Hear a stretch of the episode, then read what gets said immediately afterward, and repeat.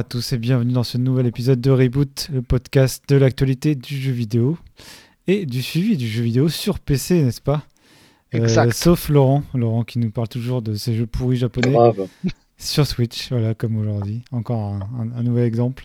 On, Donc, on le, euh, avec on le troll. euh, Attends, on ouais. le troll, mais c'est pas les jeux pourris, c'est juste que c'est les jeux que nous on n'aime pas.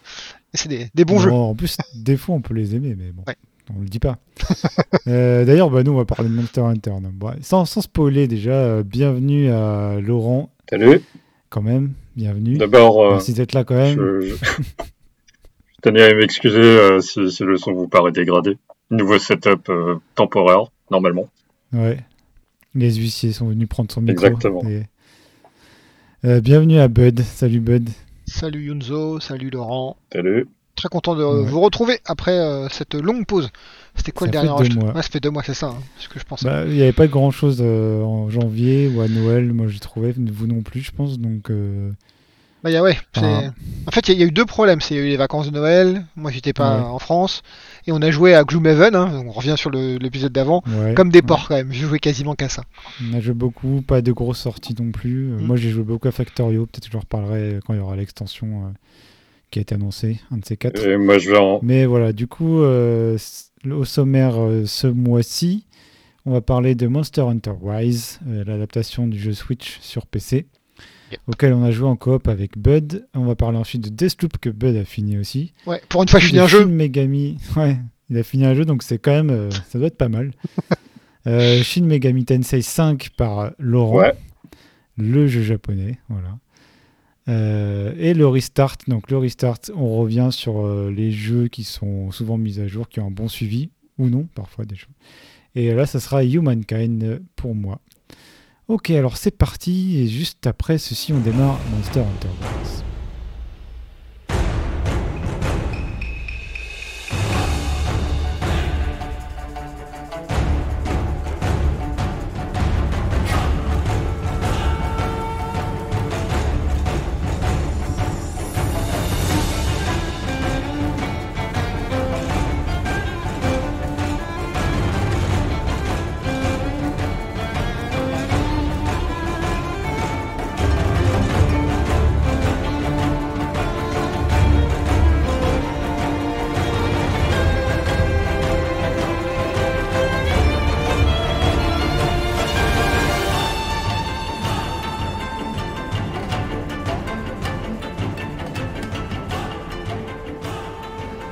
Voilà, Monster Hunter Rise a enfin été porté euh, sur PC après une sortie euh, remarquée sur Switch. Donc c'était c'est une exclue Switch à la base.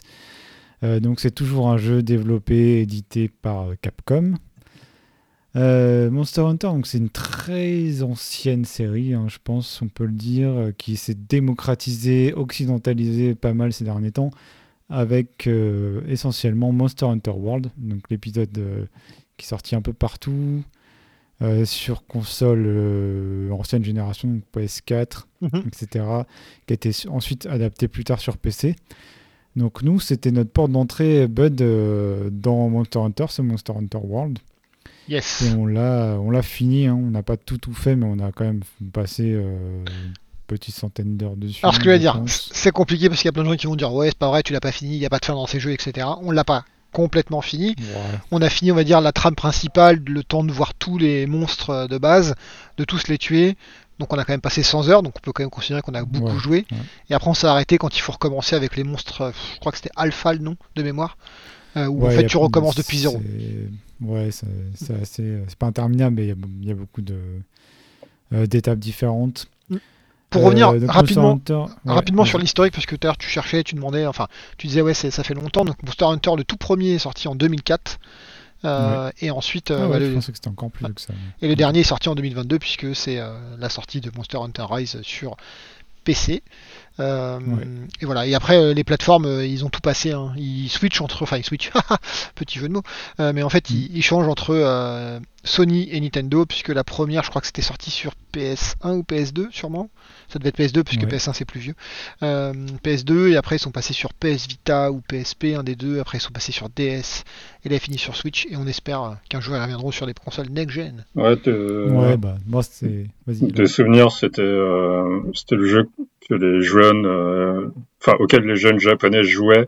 Genre ils se réunissaient au McDo avec leur console portable et squattaient pendant des Mm. heures. En local. Ouais. Donc Ouais. euh, ouais, c'est peut-être l'occasion de, de faire le, le pitch un peu du jeu. Donc bon, j'ai envie de dire, euh, la réponse est dans le titre, hein, Monster Hunter. Donc en fait, on va faire ça pendant tout le jeu. On va chasser des monstres. Donc euh, là, dans Monster Hunter World, je pense qu'il y, y a des petits monstres, euh, un peu de vie. euh, et dans le Monster Hunter Rise aussi, qui est vraiment l'héritier direct euh, de World. Il y a- mais bon, l'essentiel, c'est des gros monstres. C'est un peu comme des boss rush, en fait. C'est des gros monstres qui ont euh, des points forts, des points faibles. Et donc, toi, ton personnage, c'est en fait c'est un jeu d'action à la troisième personne avec des énormes armes. Et on va dire qu'il n'y a pas vraiment de classe, mais les, chaque arme a son, sa, c'est son- sa maniabilité, on va dire, euh, spécifique. Donc, euh, il y a quand même beaucoup d'armes différentes, je pense, euh, 14 14. ou une bonne grosse dizaine, voilà. euh, qui ont chacun leur style de jeu différent. Donc il y a quelques armes à distance, des grosses épées, des, des choses qui buffent, donc qui améliorent les, les autres, les autres joueurs, puisque en fait c'est très orienté coop.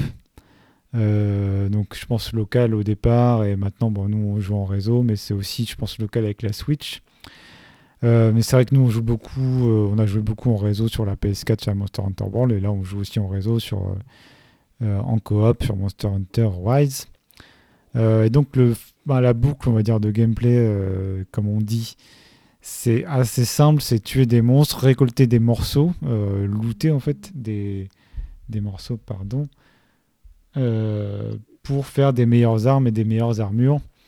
Et en fait, euh, bah, des monstres vont être plutôt glace, par exemple. Quand on les tue avec une arme feu, avec une arme normale ou une arme feu, on va récupérer leurs morceaux qui sont plutôt glace, qui vont nous permettre de faire une arme glace, qui va nous permettre d'être plus fort contre un monstre foudre, par exemple, qui est susceptible à la glace, etc. etc. Euh, ad vitam aeternam nauseum aeternam, on va dire. Mais euh, la- c'est quand même maintenant. Donc avant, c'était assez raide, hein, ce que j'ai compris, nous, assez, assez obscur aussi, hein, étant un jeu japonais. Donc on n'était pas trop penché, mais c'est vrai que le World nous disait bien. Euh, c'est là où ils ont un peu démocratisé la recette. Et euh, on s'y est mis pas mal sur le World. Et là, du coup, on voulait relancer un peu. Ça nous manquait du Monster Hunter. Et donc, on a lancé le Rise.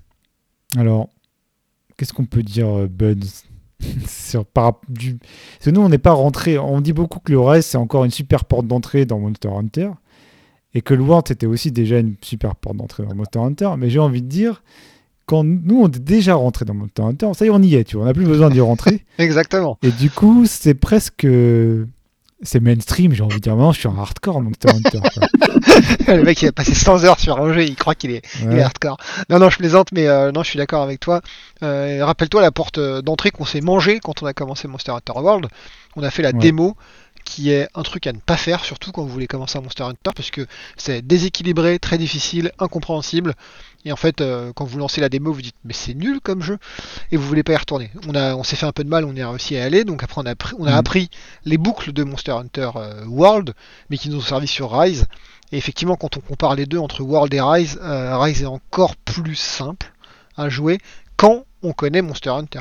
Par contre, si tu connais pas Monster Hunter, par exemple Laurent, si tu veux te lancer demain sans rien connaître, je pense que ça va faire mal au début.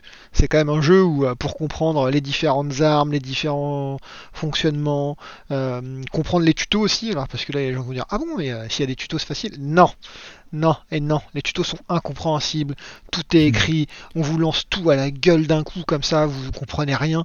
Donc, effectivement, la porte d'entrée dans ces jeux-là, je me demande si c'est pas encore pire qu'un Dark Souls. Vraiment. Ouais, je sais pas. C'est vrai que ça reste le meilleur sûrement pour rentrer dans Monster Hunter, euh, le monde de Monster Hunter si tu n'es pas encore rentré dedans. Mhm. Mais c'est vrai que maintenant beaucoup de gens comme nous ont déjà tâté Monster Hunter euh, au final, quoi. Ouais. Donc. euh, Bah, il, faut, il faut rappeler quand même que Monster Hunter World, c'est euh, c'est 18 ou 20 millions, je crois. hein, Enfin, c'est ouais, énorme, c'est en énorme, vente. toutes plateformes confondues. Toutes plateformes confondues, c'est- énorme. Mm. Donc ce Monster Hunter, en quoi il est plus euh, léger déjà, au niveau des déplacements, donc ça c'est plutôt un bon point, c'est assez dynamique. c'est plus dynamique que le World encore, il y a pas mal de verticalité, il y a un grappin, il y a un chien qui fait office de monture, donc c'est assez... les combats aussi sont peut-être un poil c'est un peu près pareil, mais c'est très dynamique quand même. Ouais, je confirme. Les monstres bougent bien, bougent vite. Euh, après, euh, il y a, ce qui était sympa dans Monster Hunter World, par exemple, c'était euh, cette histoire de tracking des monstres dans la, dans la carte. Donc on arrive sur une carte qui est plutôt grande dans Monster Hunter World et on doit suivre des traces, on doit, voilà, on doit. Il y a comme une petite traque de monstres qui est, bon, on peut dire facultative, enfin non, je, un peu répétitif, mais. Je pense que tu as dit un truc intéressant tout à l'heure, c'est que euh, si on compare le World et le Rise, puisqu'en fait c'est ça un peu le but, c'est euh, est-ce que le Rise est vraiment mieux que le World? Euh, bah, En fait, c'est le, le, feeling est un peu différent. Donc moi j'ai préféré World personnellement, hein, je balance direct mon avis, comme ça c'est fait. Mais euh, dans World tu te sens vraiment un tracker, un chasseur, il faut que tu trouves ta proie, donc il faut que tu sentes. Alors c'est un gameplay qui est totalement pété, hein, parce qu'en fait vous vous baladez, vous appuyez sur euh, le bouton B ou le bouton rond euh, selon la console sur laquelle vous jouez ou la manette que vous utilisez, et vous allez trouver des pistes qui va vous emmener jusqu'au monstre. Donc c'est quand même assez simple à faire dans le World, dans le Rise, pardon, euh, c'est vraiment du boss rush, c'est ce que tu as dit tout à l'heure. C'est-à-dire qu'on se connecte, on sait où est le monstre, on lui rush la gueule, et c'est parti quoi. Et on y va que pour se battre. Tout ce qui se passe autour, la wildlife, hein, la, la, vie en fait. Euh, la carte. Il y a moins de vie, il y a moins de choses à faire, il y a moins de trucs euh, vraiment à préparer. J'ai pas vu, alors peut-être que c'est moi qui ai pas compris un truc sur le Rise et que je l'ai compris sur le World, mais j'ai pas l'impression qu'il y a des pièges pour euh, choper les, monstres. dans le World, pour chevaucher un monstre, on va appeler ça comme ça, il fallait trouver un truc, genre une, une petite esplanade pour pouvoir sauter sur le monstre. En sautant sur lui, on prenait son contrôle et donc ça nous permettait ensuite d'aller taper sur un autre monstre. Là, c'est plutôt j'ai l'impression dans le, le rail, c'est euh, j'y vais, je lui tatane la tronche, et à un moment donné, parce que j'ai fait assez de dégâts d'un certain type, dont vous ne voyez pas vraiment le type, et vous ne voyez pas la barre qui monte, parce que c'est un peu mm. genre... Euh, on n'aime pas trop les, euh, les, interfaces digétiques et on veut aussi donner un sentiment de, de comment d'immersion. Alors on vous montre rien et puis à un moment donné, paf, la barre elle est pleine, le monstre tombe et vous pouvez le chevaucher. Donc tout ça pour dire, ça fonctionne, mais c'est un, pacing, un rythme qui est très différent et donc euh, c'est pas exactement le même feeling à la fin et c'est ça que de mon côté j'ai préféré World. Ouais, World c'est quand même plus riche, les... surtout au niveau des cartes, comme tu dis, c'est l'environnement qui mhm. peut jouer aussi des, pièges. Les cartes sont plus grandes, sont plus travaillées, plus complexes aussi. Euh, à visiter. Euh, là, ça fait. Bon, on ressent, moi je trouve que c'est quand même les limites de la console portable aussi, j'imagine. Euh, même si là, du coup, on peut faire du 4K, 60 FPS. et euh, je pense qu'ils ont retravaillé des animations, des choses. Donc, il, est, sympa. Il, il aurait, franchement, il est quand même moins beau que World deux ans après, je pense. Alors, ouais, j'allais parler de ça. J'ai il faut se rappeler donc que le jeu à la base a été développé sur Switch, il est maintenant euh, porté sur PC. Sur PC, il n'y a aucun souci, vous tournez en 60 FPS, 4K, tout hmm. à fond, on va dire, il n'y a pas de problème. Après, il faut se rappeler que ça vient de la Switch. Euh, j'ai pas joué sur Switch, hein, on a joué que sur PC. Même si je l'ai sur Switch, j'aurais pu y jouer, mais je l'ai pas fait. Euh, et apparemment, sur Switch, 30 FPS max sur le petit écran, et il y a des chutes de framerate en dessous de 30. Donc c'est vraiment, on voit que le jeu a été euh, mis à l'échelle par rapport à la console de cible, donc la Switch, et donc forcément le, PC euh, ne lui, enfin, on va dire plutôt le jeu ne rend pas justice au PC. Ils auraient pu faire plus sur PC, mais ils n'ont pas pu, puisque forcément la Switch a, limité. Et quand on compare à World, à l'heure actuelle, je pense que, allez, je vais être très généreux, il est de la même trempe que World. Et je pense qu'en fait World est même plus beau. Ouais, je pense que peut-être pas au niveau des textures, etc. Mhm. Mais le artistiquement, même du design des détails, en fait, le niveau de détail. Euh, et pour moi, euh, dans mes souvenirs, World est quand même au-dessus. Hein. Je suis d'accord. Euh, après, c'est pas, c'est pas désagréable non plus. C'est sûrement, de toute façon, c'est la meilleure version de Rise qui est sur PC. oui. Il n'y a pas photo. Hein. Et je me demande en fait comment tu peux jouer à ça à 30 FPS parce que c'est quand même. Enfin, tu peux vraiment. en fait, quand tu meurs, tu as 3 tries. quand trois, trois, tu meurs 3 fois ou n'importe qui meurt toute l'équipe en fait a trois mhm. vies, l'ensemble de l'équipe. Donc si chacun meurt une fois, c'est perdu. Euh, et des fois, tu peux, euh, enfin si tu t'attaques à des monstres un petit peu trop forts, tu peux faire quasiment one shot, donc tu en un coup. Oui, bah, euh, le, sur, le game design à la japonaise, quoi. Ouais, non, c'est un, peu, violent, quoi. Et si, tu rates une esquive parce que t'as ramé, bon, je pense que tu jettes la Switch par la fenêtre. Donc euh, c'est clairement la meilleure version. Donc tu, tu Euh, jettes le après, Joy-Con euh, seulement parce que la Switch est, est- est chère quand même. Ouais, de toute façon, ouais, le Joy-Con sûrement il, Il est déjà il mort marcher. Voilà, donc, euh, Non, après, euh, bon, ça reste le concept est toujours, euh, c'est toujours prenant. hein, c'est le concept, franchement, j'allais dire c'est millénaire, bon, peut-être pas, mais c'est euh, à choper du loot pour être de plus en plus fort, à avoir des nombres qui augmentent. c'est c'est purement ça. hein. Ouais.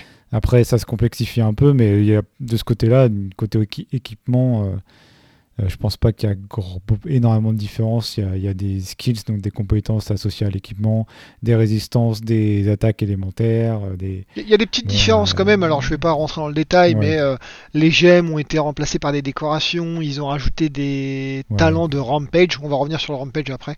Euh, Ouais. Voilà, il y, a- il y a des petites différences comme ça, mais intrinsèquement, si on regarde le, la, la, le- la vue d'ensemble, ça ressemble pareil. C'est j'ai une arme que je peux faire évoluer de Ouais. n'importe quelle manière ou une armure, on s'en fout si c'est des gemmes et tout.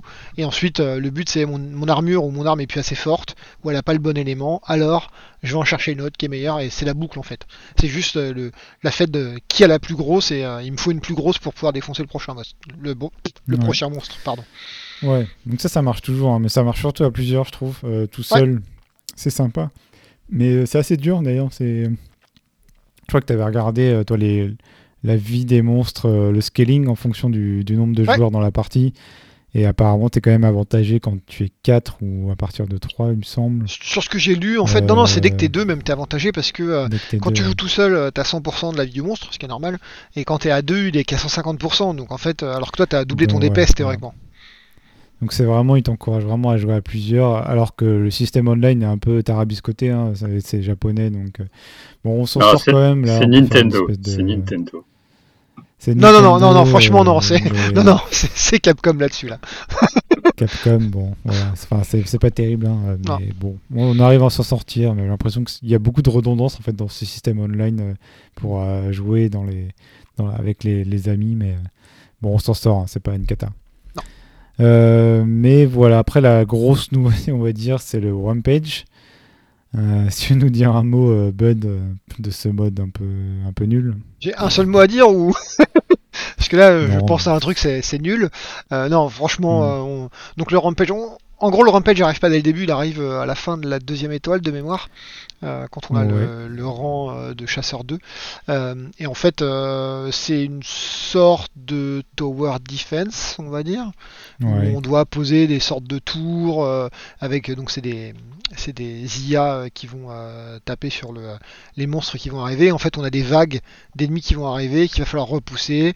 Eux, ils doivent péter des portes. Dès qu'ils ont pété la porte du- de, de, la, de la forteresse, la dernière, hein, ils vont gagner, etc. Donc le but, c'est de les repousser.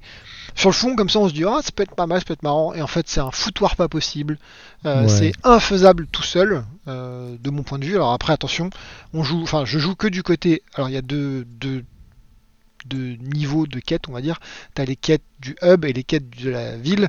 En fait, j'ai droppé la ville, qui est en principe du solo pur. Je fais que les quêtes du hub. Ouais. Et les- en faisant du rampage en hub, c'est impossible de faire ça tout seul. J'ai essayé à 2, c'est impossible. On a essayé à 3, c'est impossible. Faut être 4. C'est juste euh, Ouais. obligatoire.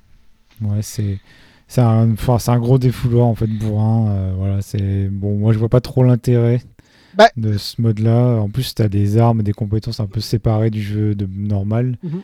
Donc bon, c'est moi je Sur le fond- greffé vraiment dessus. et Je trouve que la greffe a pas prise quoi. Ouais, sur le fond, pourquoi pas euh, qu'il ait ajouté pour les gens qui aiment ça et le font. Là, le problème, c'est que c'est des sortes de, de, de passages obligés en fait. Si vous le faites pas, vous pouvez Ouais. plus progresser dans le jeu. Donc en fait, on est juste se le taper. Et à chaque fois que ça arrive, on est là. Oh punaise. Il n'y en a pas énormément. hein, mais, euh, Il n'y en a pas énormément, mais c'est déjà trop. Bah oui, moi, je, bon, à la limite, je préfère un gros monstre balèze plutôt que en fin d'acte, enfin de hub, là, de, Mhm. pour passer de ton étoile de chasseur, en gros, ton niveau de chasseur. Ouais. Plutôt que ça, mais bon.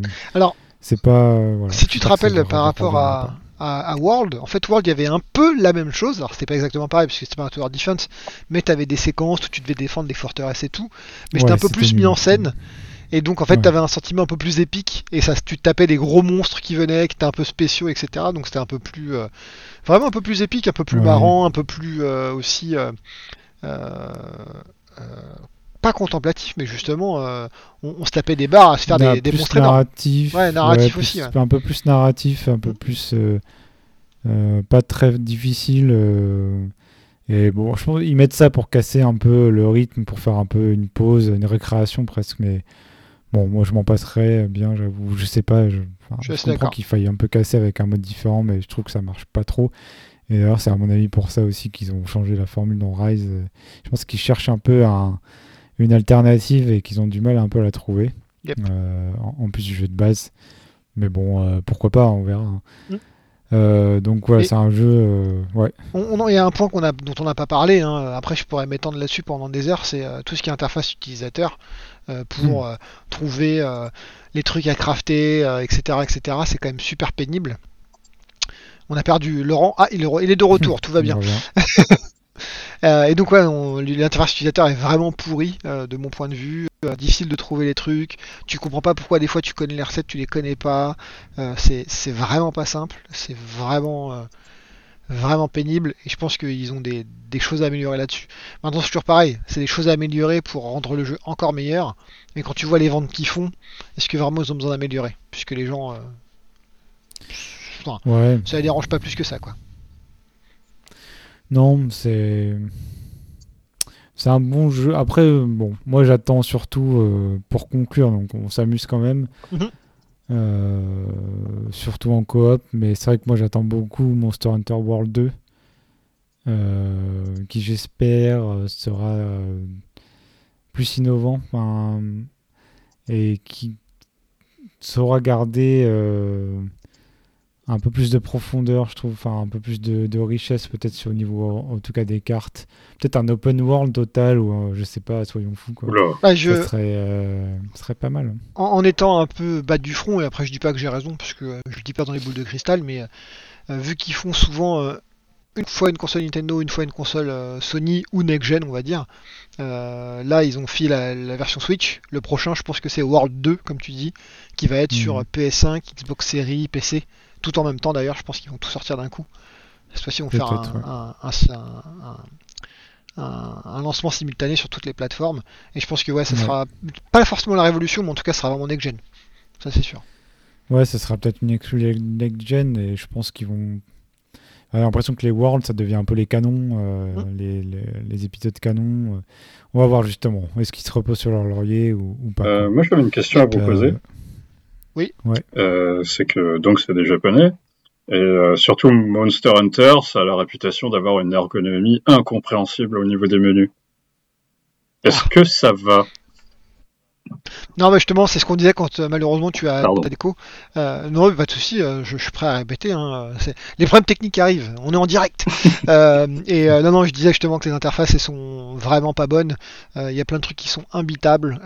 Tu comprends pas des fois ce qu'il faut faire ou aller. Donc là, je parle vraiment quand tu utilises les menus pour crafter. Déjà, ça c'est pas très clair, mais à un moment donné, tu t'en sors, tu commences à comprendre la logique, etc. Le pire du pire, c'est euh, quand euh, euh, tu cherches une information dans un des trucs, euh, un des, tutos, un des, didacticiels, pas didacticiels, mais en tout cas une, encyclopédie du jeu. Tu vas dans le truc et il y a plein de pages partout, faut comprendre comment ça fonctionne, c'est pas simple.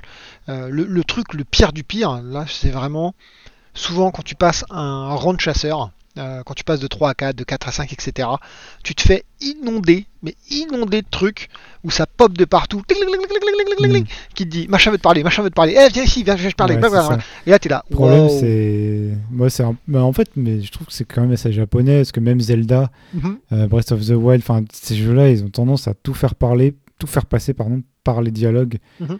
Euh, les, les menus, enfin les services des NPC, des personnages non joueurs et tout.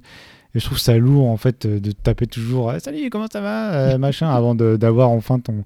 Bon je sais que c'est bon. Moi je suis un joueur PC euh, comme toi Bud. Mm. On aime bien nos tableurs Excel et nos, nos menus et cliquer avec nos souris directement sur les boutons. Mm. Mais bon, euh, moi je comprends pas comment les gens trouvent pas ça vraiment euh, lourd à force euh, tous ces.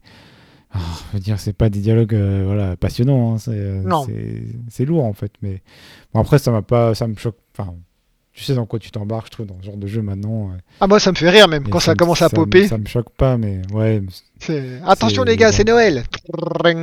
ouais tu sais que tu dois aller clearer euh, tout le monde. Et bon, machin va me parler. Ah, regarde, euh, t'appuies sur ce bouton-là, t'as des bonbons pour ton petit chat, et tout, génial. Bon, je m'en fous, tu vois, mais Mm. c'est, un mauvais moment passé. Exactement. Mais non, il y a une lourdeur, euh, je trouve, euh, c'est clair. hein. Je pense qu'on on va revenir sur la lourdeur des jeux japonais, j'imagine, avec Shin Megami Un Tensei. petit peu. Ouais, n'est-ce pas Ouais, de mémoire, Donc, Persona, euh, Persona avait les, mêmes, ouais. les, me- les menus aussi pourris, donc je pense que Shin Megami Tensei doit pas être bien mieux. On verra tout à l'heure. Ouais. Laurent va nous en parler.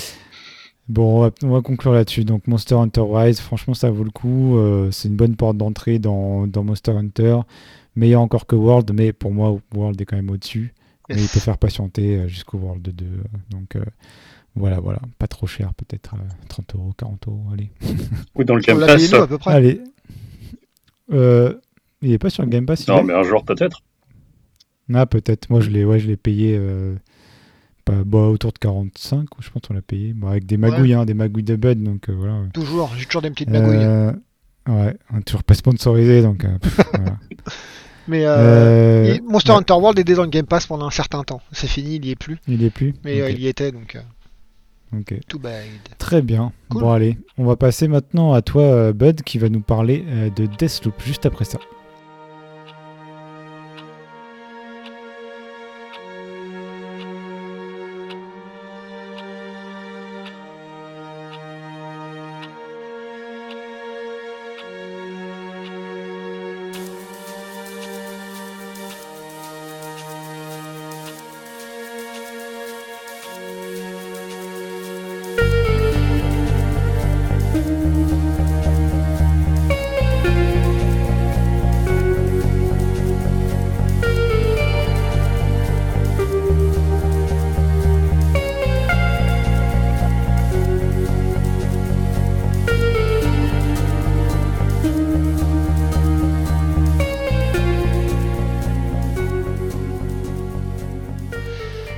Après ce petit interlude musical, que j'aime bien, puisque la bande-son est plutôt euh, bonne euh, sur euh, Deathloop, on va parler donc de Deathloop, bien entendu, c'est ce que je viens de dire moi-même.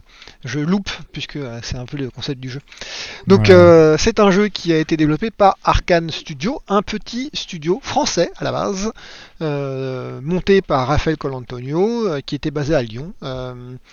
Développeur à l'origine de Arx Fatalis, le premier jeu qu'ils ont sorti.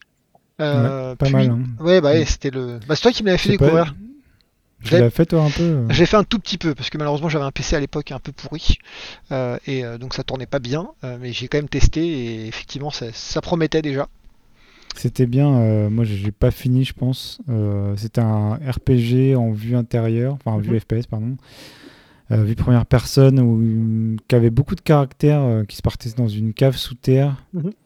Un peu euh, avec des gobelins, enfin bah, heroic fantasy, euh, et qui était euh, assez intéressant. euh, C'était déjà une immersive sim en fait. euh, Ah, c'est ce que j'allais dire. Faire ça. Mhm. Ouais. Et euh, non, c'était chouette. euh, bon début. Et donc après Arx Fatalis ils ont travaillé sur Dark Messiah of Might and Magic, euh, voilà, et donc qui était un peu moins immersif quand même que euh, Beaucoup que plus Fatalis. action même. Plus action, ouais. Mais euh, c'était euh, l'invention du euh, du coup de pied pour ceux qui se rappellent, pouvoir lancer les, Ouais, ennemis euh, dans le ouais. dans les pics et tout, ce genre de choses. Ouais, oublié, euh, épée enchantée, euh, massue, le coup de pied, c'est ça qui fait mal dans le jeu. Exactement.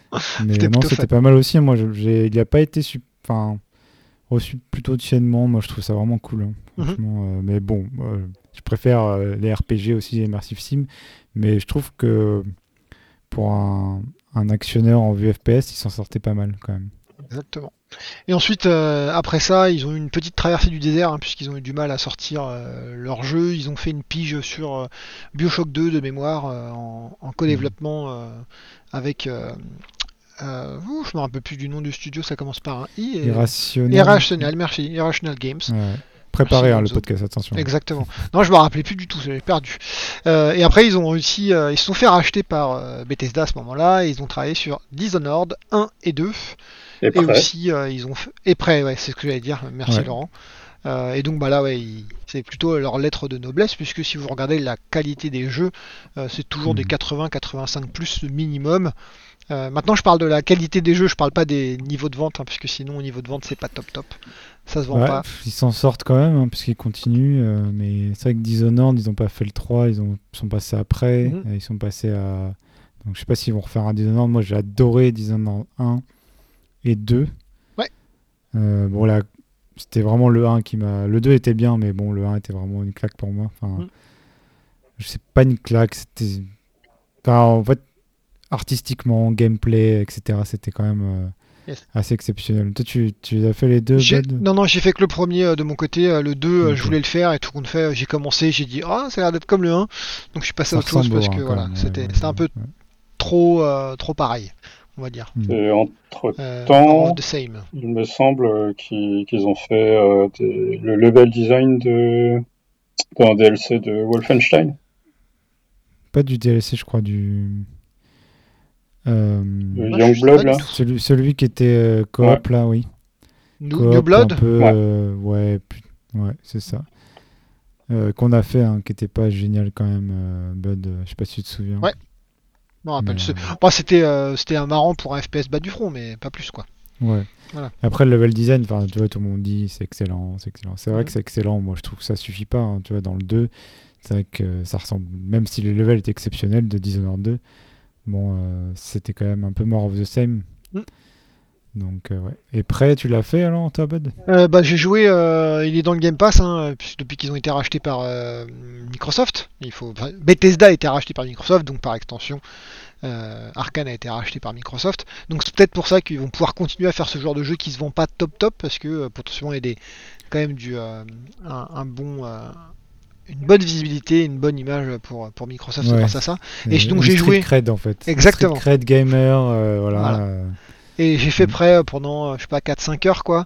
Euh, c'était plutôt pas mal, c'était cool, mais j'ai pas trop accroché à l'ambiance et euh, donc c'est pour ça que j'ai pas été plus loin. Mais bon, ça restait un jeu bien fait encore une fois, euh, propre, bah, ça reste de, ouais, de, de l'arcane quoi, hein, du jeu arcade. ouais. Et donc on va peut-être J'ai parler. Vas-y, J'ai pardon. bien aimé, mais pardon, mais j'ai bien aimé. Je trouvais pas que c'était une révolution non plus. Enfin, Mhm. c'était pas. ben, Il y avait des choses créatives à- possibles à faire, ok, mais euh, je trouve que ça a été un peu survendu là-dessus. Et au final, euh, après c'était bien, c'était peut-être un peu long aussi. Après, je, je- Et l'ambiance était particulière. hein. Ah, Euh, Rappelle-toi ce que je dis à chaque fois, c'est euh, les attentes euh, versus euh, ce qu'on a à la fin. Et euh, je pense que Ouais. personne n'attendait rien de près. Quand on a vu le truc arriver, tout le monde disait ouais mais ça c'est pas prêt et tout. Et en fait euh, les gens ont joué, ils ont dit ah mais c'est super cool comme jeu. Alors oui c'est pas prêt par contre, hein, puisque prêt. Non, mais près tout le monde s'en fout l'original. Voilà toute exactement. À la fin, enfin tout le monde, Mm. peut-être pas tout le monde, tout le monde, mais euh, en tout cas la majorité des gens. Tout le monde- ce que tout le monde voulait, c'était le, le Prey 2. Mhm. qui a été euh, teasé un moment à, à l'E3, je pense. euh, je sais pas si tu te souviens. On, voyait, c'était un espèce de chasseur de primes sur une planète extraterrestre. et ça Mhm. avait l'air euh, incroyable. Et puis finalement, ça s'est jamais fait. Et moi, c'est ce jeu-là que je voulais. Comme beaucoup de projets malheureusement. Ouais. Et bref, Et on a, donc, on a parlé Deathloop. d'Arkane, voilà, et maintenant on va parler de Deathloop. Euh, donc le jeu est sorti en le 14 septembre 2021, donc ça fait déjà quasiment 6 mois. Euh, C'était un jeu exclusif PS5, puisque c'est un deal qu'avait euh, Bethesda avec Sony, et il est sorti aussi sur PC, je crois que sur Steam, non peut-être pas que sur Steam, je raconte des bêtises, il est sorti aussi sur l'Epic Game Store. Euh, voilà. Et par contre, il n'est pas sorti sur Game Pass, même si euh, Arkane euh, appartient à Microsoft, parce qu'il y avait le deal avec Sony qui était déjà là. euh, donc, il n'est pas sorti sur le PC Game Pass ni sur la Xbox. Donc voilà. Mais on peut potentiellement espérer que en septembre 2022, puisque la, la période d'exclusivité va, va être levée au bout d'un an, ils sortent sur le Game Pass, aussi bien sur PC que sur console. Nous verrons. Euh, voilà. Et qu'est-ce que moi, j'ai pas eu envie de le faire. hein, je t'avoue, euh, Ouais. ça, me, ça me parlait pas trop les trailers, l'ambiance un peu 70s, Mhm. euh, le roguelike, moi, j'en peux plus. Mais donc, je l'ai pas fait. Mhm. Pourtant, il était très bien reçu par la critique. Et toi, qu'est-ce qui t'a motivé du coup euh, à le faire finalement Alors au début, euh, j'ai vu euh, comme toi euh, les trailers, etc. J'ai dit ah les trailers sont plutôt cool, c'est marrant. Bon par contre c'est pas dans le Game Pass, ça m'embête parce qu'il faut que j'achète le jeu. Je dis bon, on verra plus tard. Il est pas payé, hein, il est pas payé par Microsoft. hein, Ah non, pas du tout. Non, pas, pas du tout, du tout. Non. J'aimerais bien peut-être, mais non, je suis pas payé par Microsoft. Ouais. Si vous nous écoutez, si ça, vous nous écoutez, on fait- est on est prêt à être payé. Ouais, c'est vrai que c'est. Non non. Je plaisante, parce que c'est une bonne offre après. Bon, voilà. C'est une très bonne offre pour jouer à pas cher. Par contre, vous n'avez pas forcément Ouais. les jeux que vous voulez. C'est les jeux que Microsoft a bien voulu Moi, je euh, l'ai pas. hein, mettre perso. dedans. Ouais. Ah, moi, je, je l'ai. Euh, bref, et donc, euh, qu'est-ce qui m'a aussi poussé, c'est que bah, les critiques étaient plutôt bonnes. Je me suis dit, il y a un truc qui est bizarre en fait. Pourquoi je suis pas intéressé alors les critiques sont si dithyrambiques? Donc je vais aller jeter un oeil. Donc j'ai acheté le jeu en promo. Je crois que c'était bah, pour Noël en fait. Pour Noël, il était descendu à 30 euros. Donc je l'ai acheté à 30 il a été soldé euh, quand même assez, assez salement, assez vite. Il n'a pas dû hyper bien se vendre encore une fois. Comme d'habitude. Quand tu vois un jeu qui est soldé au bout d'un mois, c'est que ça sent pas bon. Ouais, bah ouais. Puis tu vois, déjà Dishonored, c'est quand même. T'as un espèce. Ah, ça, ça, attire plus, pense, les gens. Mhm. Que Deathloop un peu 70s, le concept un peu compliqué, etc. Alors ouais, le, concept est euh, incompréhensible quand vous regardez les trailers. Hein. Ouais, voilà. Et je me dis ça, ça attire encore moins. Alors déjà que les autres se vendent pas super bien. Bon, mhm. Bref, voilà, c'est ça qui m'a qui m'a poussé un, peu à jouer. Et euh, peut-être que je peux expliquer euh, rapidement euh, l'histoire du jeu. En fait, si tu arrives, du coup. Oui, bah, je, vais, je, bah, je, vais vous raconter mes, mes 15 ou 20 heures de jeu, vous allez voir. Hmm. c'est assez simple en fait. Mais non, vous jouez, vous incarnez Colt Van, je sais pas comment c'est, je crois que c'est Van qui disent, qui est un un mec qui se réveille sur une île un matin, une île, l'île de Black Reef, et qui sait pas ce qu'il fout là en fait. Et donc vous allez commencer à jouer, une fille va vous contacter qui s'appelle euh, Juliana Blake, et qui va vous dire ouais t'arrêtes pas d'essayer de nous tuer, euh, tu te rappelles de rien. Effectivement on se rappelle de rien, et en fait on va se rendre compte que c'est un jour sans fin. Voilà, le, hmm. la journée se répète en permanence, euh, et notre but c'est de casser justement cette loupe de n'importe quelle manière. Pardon. Donc à la manière de Bill Murray, euh, vous pouvez tenter de vous suicider pour voir si ça va casser la loupe, ça marche pas. Vous pouvez essayer de tuer des gens pour voir si ça peut casser la loupe, ça marche pas. Et à un moment donné, vous ça, avez. C'est le, tuto un peu du coup Non, c'est pas le tuto. Ça c'est moi qui rajoute ça justement, mais tu peux le tester. Non, le tuto tout de suite, on t'explique que euh, effectivement, euh, il y aura des loops. à la fin de la journée, ça va recommencer. que entre les deux journées, tu peux emmener. Il y a quelques trucs qui restent, mais pas grand chose. Euh, tu perds tes armes, tu perds tes pouvoirs, etc.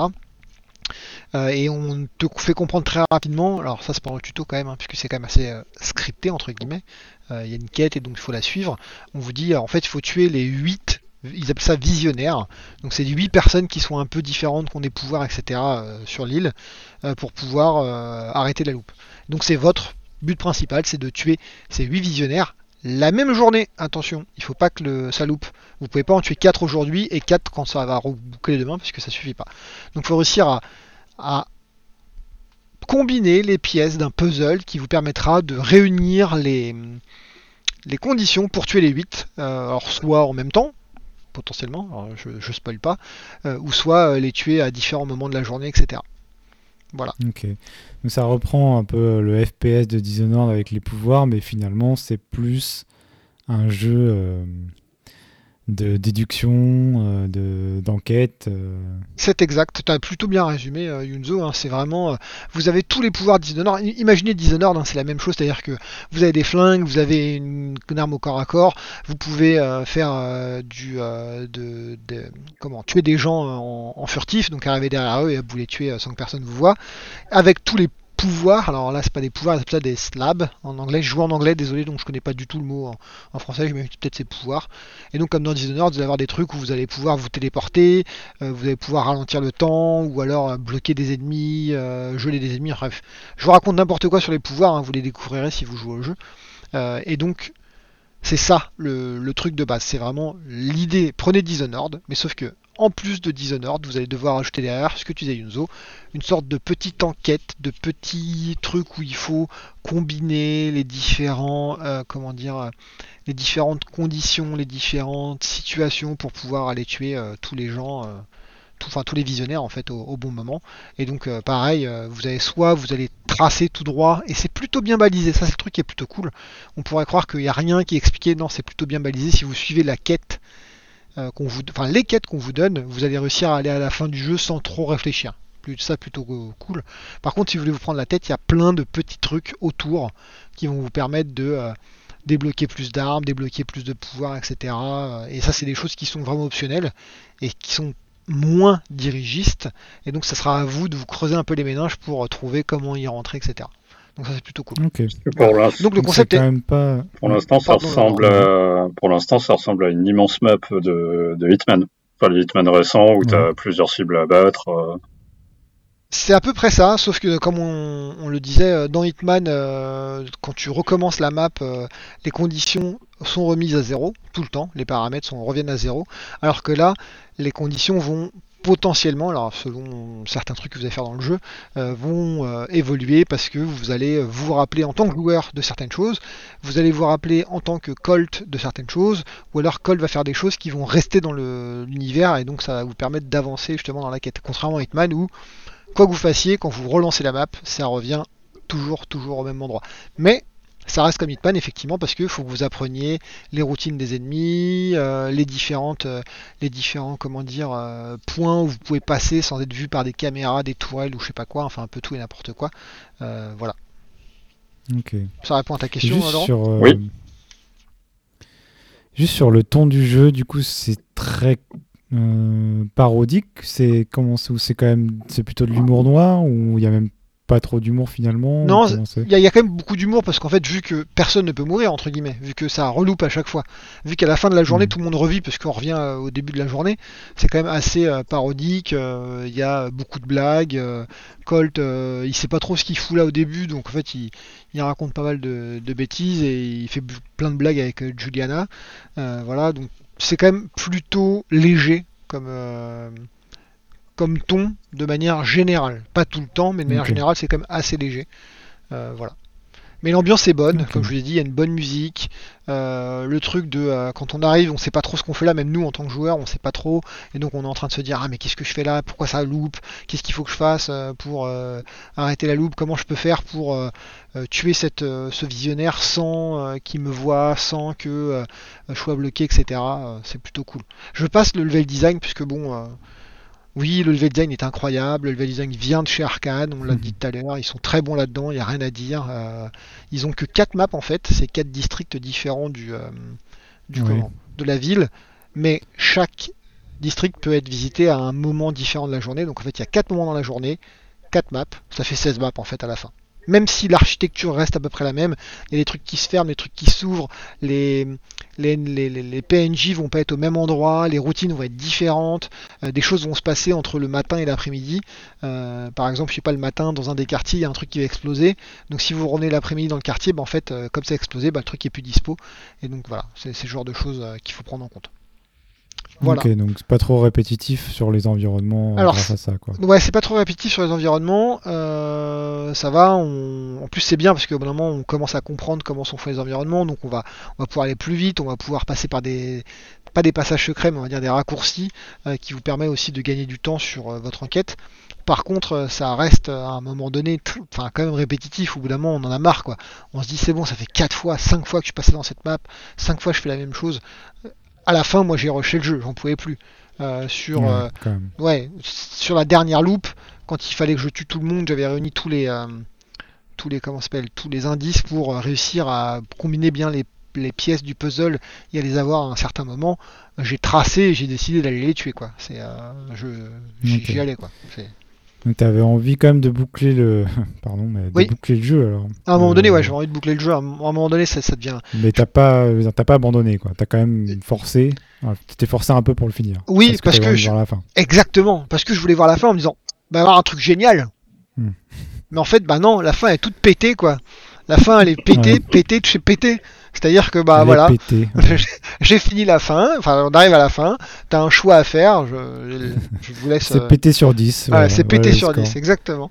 Mais, mais en gros, ouais, on arrive, la fin est là. Et déception. En fait, vous dites, mais qu'est-ce que vous avez voulu dire qu'est-ce qui se passe je, enfin, je comprends pas en fait. C'est quoi ces fins ouvertes euh, Enfin, sans spoiler, hein, mais. Euh, c'est une fin très ouverte qui vous laisse interpréter ce que veut dire la relation entre Colt et Juliana, euh, ce que veut dire le fait de rester en vie toute votre vie, entre guillemets, enfin, ne jamais mourir, ce qui est, enfin, c'est genre de truc quoi. Est-ce que la, hmm. la, vie éternelle serait vraiment bien quoi? C'est ça en gros. C'est ce genre de choses. et moi j'étais là. intéressant, mais du coup pas super. Pas forcément bien traité. voilà. voilà. Bon, globalement, quand même, tu ah, recommandes Globalement, je recommande. C'était quand même une bonne expérience. Toujours pareil, hein, je suis, euh, je crois que je suis, en fait, je suis vraiment un con. Euh, j'aime bien euh, pourrir les jeux, pas forcément gratuitement, mais j'aime bien focus et me concentrer sur les choses qui vont pas. Parce que vu que j'ai aimé le jeu, j'aurais aimé justement qu'il n'y ait pas ce petit truc pourri. Et malheureusement, la Bah, fin est pétée. déjà, euh, Voilà. ouais. Mais pour Toi, tu l'expérience, finis pas les jeux souvent et là Mm. tu l'as fini donc euh, c'est un petit message pour tout le monde. Quand vous entendez Non, Bud a fini un vrai. jeu, c'est qu'il y a quelque chose. Et, euh, et donc, ouais, c'est non, euh, faites-le parce que l'expérience est vraiment bien, c'est super bien fait. Supportez Arkane parce qu'ils font quand même des super jeux. Euh, vraiment, je, Mm. je conseille, je recommande. Voilà. ok. Merci beaucoup Bud euh, pour cet avis donc euh, Reboot recommande Deathloop. Euh, on va passer maintenant, on va enchaîner avec un super jeu japonais et surtout un super euh, non japonais, mais euh, il se reconnaîtra, c'est c'est Laurent. Yep.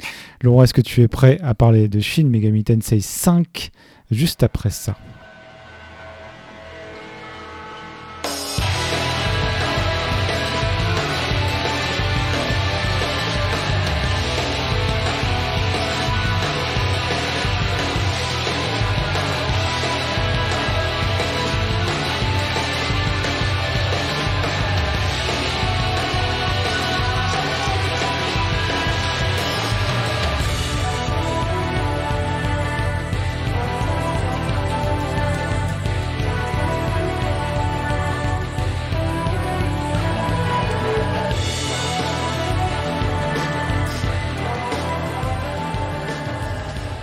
Donc, moi, je vais vous parler de Shin Megami Tensei.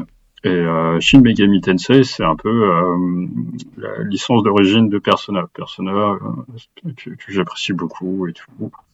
Grande découverte sur, sur PlayStation 4. Et je voulais savoir ce que c'était que Shin Megami Tensei. Et bah, c'est pareil. Sauf que sauf qu'il n'y a pas de texte, il n'y a pas de dialogue, il n'y a quasiment pas d'histoire. Et j'ai tenu à peu près une centaine d'heures avec ça. Tu Donc c'est développé par Atlus, ça a été pas mal. euh, la licence, c'est la licence Persona qui est la plus connue en Occident pour l'instant. C'est, ça a été connu surtout avec Persona 4 et Persona 4 Golden, si je ne me Euh, trompe pas. Ah, c'est c'est l'arrivée en Europe. Euh, c'est- Ouais, le 5 peut-être le plus. le, le 5, euh, c'est celui qui a qui, euh, a fait exploser euh, la, la licence euh, dans le grand public. Ouais, ouais. Et tu peux juste nous rappeler euh, peut-être le, le gameplay de Persona et le gameplay de Shin Megami Tensei, euh, Bah, ouais. la différence entre les c'est deux. le même. Euh, c'est un turn-based euh, RPG, donc à peu près comme ce que tu pourrais voir dans, dans les vieux Final Fantasy. Et ils Ouais. exploitent un système de press turn, à savoir que si tu utilises une magie du bon type sur le bon ennemi, à savoir que si tu arrives à cibler sa faiblesse, tu vas gagner un tour en plus. Hmm. Si tu cibles une résistance, tu vas perdre deux tours. Donc tu commences, tu as ta petite team de, quatre, euh, soit c'est toi qui avais l'avantage, soit c'est eux qui ont l'avantage, et euh, c'est parti. À savoir que euh, toi aussi tu as des faiblesses, et euh, du coup euh, tu peux vraiment te prendre de la misère et te faire wiper en un seul tour. Euh, voilà. Euh, contrairement à ce que tu pourrais avoir dans les vieux Final Fantasy ou la plupart des Final Fantasy modernes, euh, t'as un héros principal et euh, t'as des, t'as des, t'as ton roster de monstres. Et tu, si jamais ton héros principal meurt, fin de la partie. Ok. Et c'est plutôt dur comme jeu? Pas celui-là. Pas celui-là. Pas le Shin Megami Tensei 5, il est pas spécialement Non, ça va. Difficile. Euh, Il y a, Et dans. Il y a ouais. aussi un autre truc, c'est que euh, bon récemment, j'ai eu Pokémon Arceus qui est sorti. Et, euh, bon voilà. Euh, mais il y a, il y a des gens autour de moi qui jouent à Pokémon et euh, j'essaie de comprendre euh, parce que j'ai joué à Pokémon, mais tu vois des- les, les premiers là sur Game Boy. Mais j'essaie de comprendre pourquoi, pourquoi, pourquoi ça marche autant. Et en fait, ce qu'ils aiment, c'est avoir leur team et les faire grandir. Euh, ouais, la collectionnite, le, le micro-gestion, je pense. non, c'est vraiment, euh, tu vois, c'est- affectif. À savoir qu'ils ont euh, leur team en tête, donc ils, va- ils vont aller les chasser, et ensuite ils les font grandir. Mais ils vont pas forcément aller chasser, enfin ils vont pas chercher à compléter euh, le, le Pokédex ou quoi que ce soit. C'est principalement, euh, c'est leur pote, tu vois. D'accord. Et avec Shin Megami Tensei 5, on retrouve un peu cet aspect-là de. Ouais, à savoir que euh, tous les monstres que t'as, faut les convaincre à un moment donné euh, de, de te rejoindre. Alors, faut amorcer une, une, séquence de dialogue. Ensuite, à un moment donné, ils vont chercher à te raqueter ou, ou à se faire acheter par toi. Ils vont te demander du fric, euh, des potions, ce genre de trucs. Et après, ils sont contents et ils te rejoignent. Donc, t'as pas d'alliés normaux, on va dire? T'as ton héros et t'as juste les monstres, Euh, ça? Ouais. Il y a, y quelques monstres euh, qui te rejoignent de leur plein gré. Et euh, les boss, si, tu, si, tu veux, si tu veux des boss, faut les savater. et ensuite, faut. Oui. Alors la grande différence de Pokémon où tu vois ton petit truc et il évolue, blablabla, et il te porte, enfin, il te suit jusqu'à la fin. Là, en gros, euh, ton monstre, il, il a, il a une durée d'exploitation que je qualifie, enfin, je dirais 6 niveaux, 10 niveaux à tout casser. Et après, tu vas le sacrifier, Ok. euh, littéralement.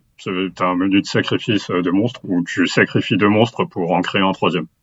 Si possible, un monstre que tu n'as pas. D'accord. Et c'est, euh, C'est assez intéressant et surtout, euh, enfin, euh, si vraiment tu as une vision à très long terme, euh, tu peux faire de de l'ingénierie euh, de, de monstres.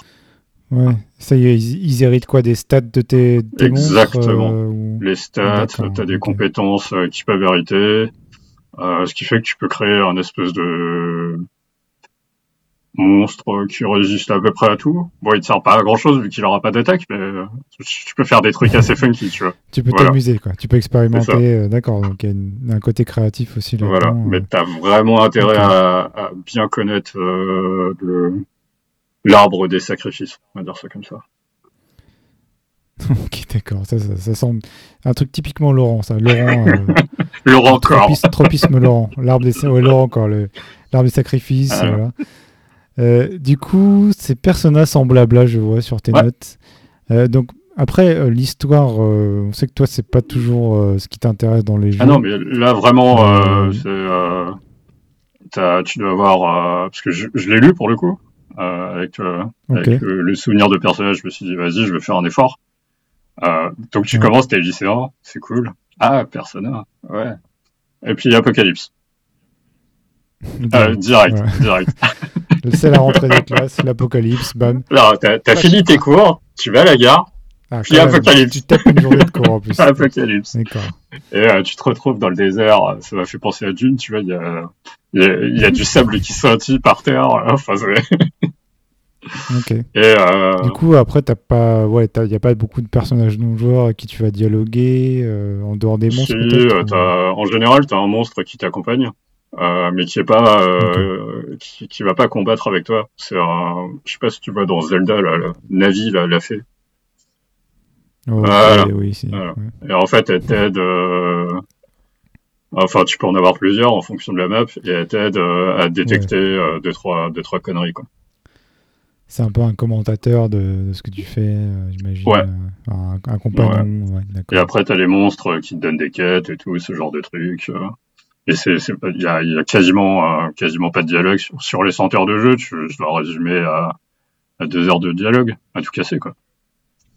Ah ouais, c'est vraiment. Combien 100 heures de jeu, d'accord. Euh, et on n'a pas dit sur quoi tu jouais, c'est sur Switch Sur Switch, euh, ouais, sur Switch, c'est, un scandale cette console. Il y a de l'aliasing. C'est. pas bien sûr, il y a- y a- c'est de la merde la Switch. Euh, il y a- ton téléphone est plus puissant. Oui. c'est une exclue Switch. C'est pour ça Euh, que tu es coincé sur Switch en fait. Ouais, alors-. Apparemment, quelque part, à un moment donné, il y a un type qui a fait sortir un listing, c'était un fichier JSON, comme quoi, à un moment donné, peut-être qu'il apparaîtrait sur PC, genre des trucs. Bah, ça serait pas très étonnant. hein. Je crois que les personnages ont plutôt. euh, le 5, il est sur PC. Non, Non. que le 4. Que le Non, 4. que le 4. Le 4 a bien marché. Un Golden Ouais. en a parlé, je pense, dans le premier reboot. Euh... Ce serait pas étonnant, mais c'est vrai que le 5 manque toujours à l'appel sur Steam. euh, Donc, euh, Euh, le 4 a mis je sais pas combien d'années à être, à être porté, donc on peut se dire que ça peut être pareil. Mais, ouais, mais on voit une tendance à l'accélération. Disons que- Monster Hunter aussi. disons que Sega a, a compris que, ah, mais il y a des gens qui jouent sur PC.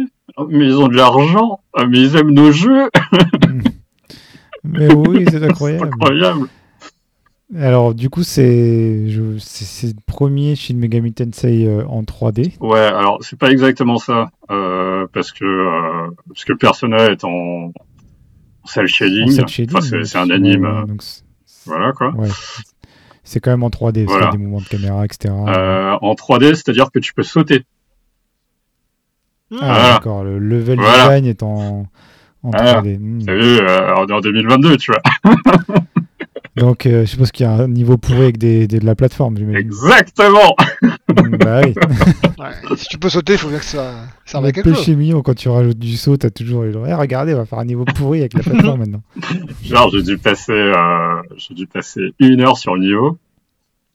Mais Ouais. juste parce que je n'arrivais pas avec la plateforme, quoi. Bah, c'est tellement un cliché, quoi. Enfin. Bah, après, je suis pas doué, mais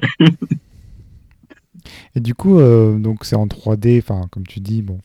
euh, Persona 5 était quand même de souvenirs assez stylé graphiquement. euh, la direction artistique était très cool. Ouais. là, c'est toujours le cas. Euh, Qu'en est-il de. Là, c'est toujours le cas, sauf qu'il y a de l'aliasing. ouais mais. Et euh, la fluidité aussi, ce qui est important. Bon, c'est du tour par tour, donc c'est peut-être pas si important. Ouais, ça. ouais, non, ça va. Enfin, il y, a, il y a deux, trois endroits où tu sais pas pourquoi, il y a des chutes de frame rate quand tu cours. Ouais. Quand tu sautes. Mais bon, Euh, ok, très bien. Donc techniquement, bon, c'est pas, c'est pas incroyable, mais euh, ça tient la route, j'imagine, Ouais. pour la Switch en tout cas. ouais. Il y a. euh, Euh, et donc, ce que je voulais te demander, en fait, c'est qu'est-ce qui t'a retenu sur. Parce que t'as quand même fait 100 heures, tu l'as fini ce Ouais. jeu. Euh, t'as fait Persona aussi. Alors, qu'est-ce qui t'a t'a vraiment euh, tenu sur ce jeu pendant autant de temps Quels sont les. Voilà, comment il se démarque de Persona 5 aussi? Euh, comment il se démarque de Persona 5 euh... Ah oui, alors dans Persona 5, c'est une équipe. Et ouais, savoir que tu as toujours le, le- le- les, les mêmes protagonistes. Et toi, le, le, le héros principal, tu as une persona. Euh, Ouais. Et euh, tu- ce que tu vas faire, c'est traquer des personas. Tu, et Mm. euh, c'est c'est l'équivalent des monstres ici. Là, euh, toi, tu es tout seul et euh, les, euh, tes- les, les, les monstres sont avec toi. Je sais pas. euh, Ouais. je- en gros, euh, en gros, tu as beaucoup plus de combinaisons de euh, de euh, D'équipe de- possibles et de, du Ouais. coup de de, de de fils de puterie possible. Parce qu'en fait c'est ça le le, le cœur de le cœur de Persona c'est le délit d'initié. Enfin non le cœur de Shin Megami Tensei c'est c'est le délit d'initié. Savoir que tu es dans une zone tu sais que ces ennemis là ils ont telle faiblesse et euh, tu peux tu peux les wiper avant avant même d'avoir terminé ton premier tour stratégique à ce niveau-là. Donc, la... donc, pour toi, le Shin Megami Tensei, donc en fait, l'intérêt essentiel, c'est le c'est le combat. système ouais. C'est le système de Mm. combat et il est a priori plus profond euh, dans celui-là que dans Persona 5, par exemple. Ouais, Persona, c'est euh, euh, la, la collection de Persona te sert pas à grand chose parce que en fait, t'es toujours accompagné par euh, par tes camarades et eux, ils sont euh, ils sont figés. Enfin, ils, ils Ouais. vont gagner en niveau et euh, gagner en compétences, trop, mais euh, euh, tu vois, le, le personnage foudre, il sera toujours foudre. Ouais, alors que là, tu peux vraiment choisir ta compo, euh, faire évoluer ta compo avec le sacrifice, comme ça. disais, et donc tu as, vraiment beaucoup plus de la main sur, euh, sur ta, tes points forts, tes points Exactement. faibles. Quoi. Ok, d'accord. Donc ça, ça t'a... Donc c'est un, un FPS, un, un, un JRPG tactique au final, en fait. C'est... euh, Euh, oh, On retrouve ta. c'est- Est-ce que c'est une madeleine de Proust pour toi, FF Tactics? D'ailleurs euh, ouais, parce que Même si là, il n'y a pas le placement sur, la, sur le plateau, je pense. ouais, il y a, y a ce Euh, côté où euh, tu tu, crées des personnages euh, surabusés, quoi. Ouais, d'accord. Enfin, c'est pas des classes, mais c'est voilà, tu mélanges les, les monstres pour avoir pour créer des, des gros billes. C'est euh, ça. Et euh, comme comme tu l'entends. C'est ça. Mais il faut comprendre, euh, faut comprendre euh, vraiment le système. Savoir que par exemple, t'as, euh, euh, je crois que c'est des, enfin c'est des talismans qui, qui pop de temps en temps. Enfin c'est des monstres talismans de, de certaines couleurs. et ils sont euh, résistants à tout, sauf à une chose, mais tu sais pas quoi. Et euh, si tu tapes, euh, si tu tapes dans la résistance, bah, euh, c'est fini, il se casse. Ah ouais, Et en fait, euh, tu dois essayer plusieurs Mm. fois, tu dois. bah, en fait, à ce moment-là, faut comprendre qu'il y a quelque chose dans ton inventaire qui te permet de scanner les, les monstres. Ah ok, c'est peut-être Voilà. pas mal ça.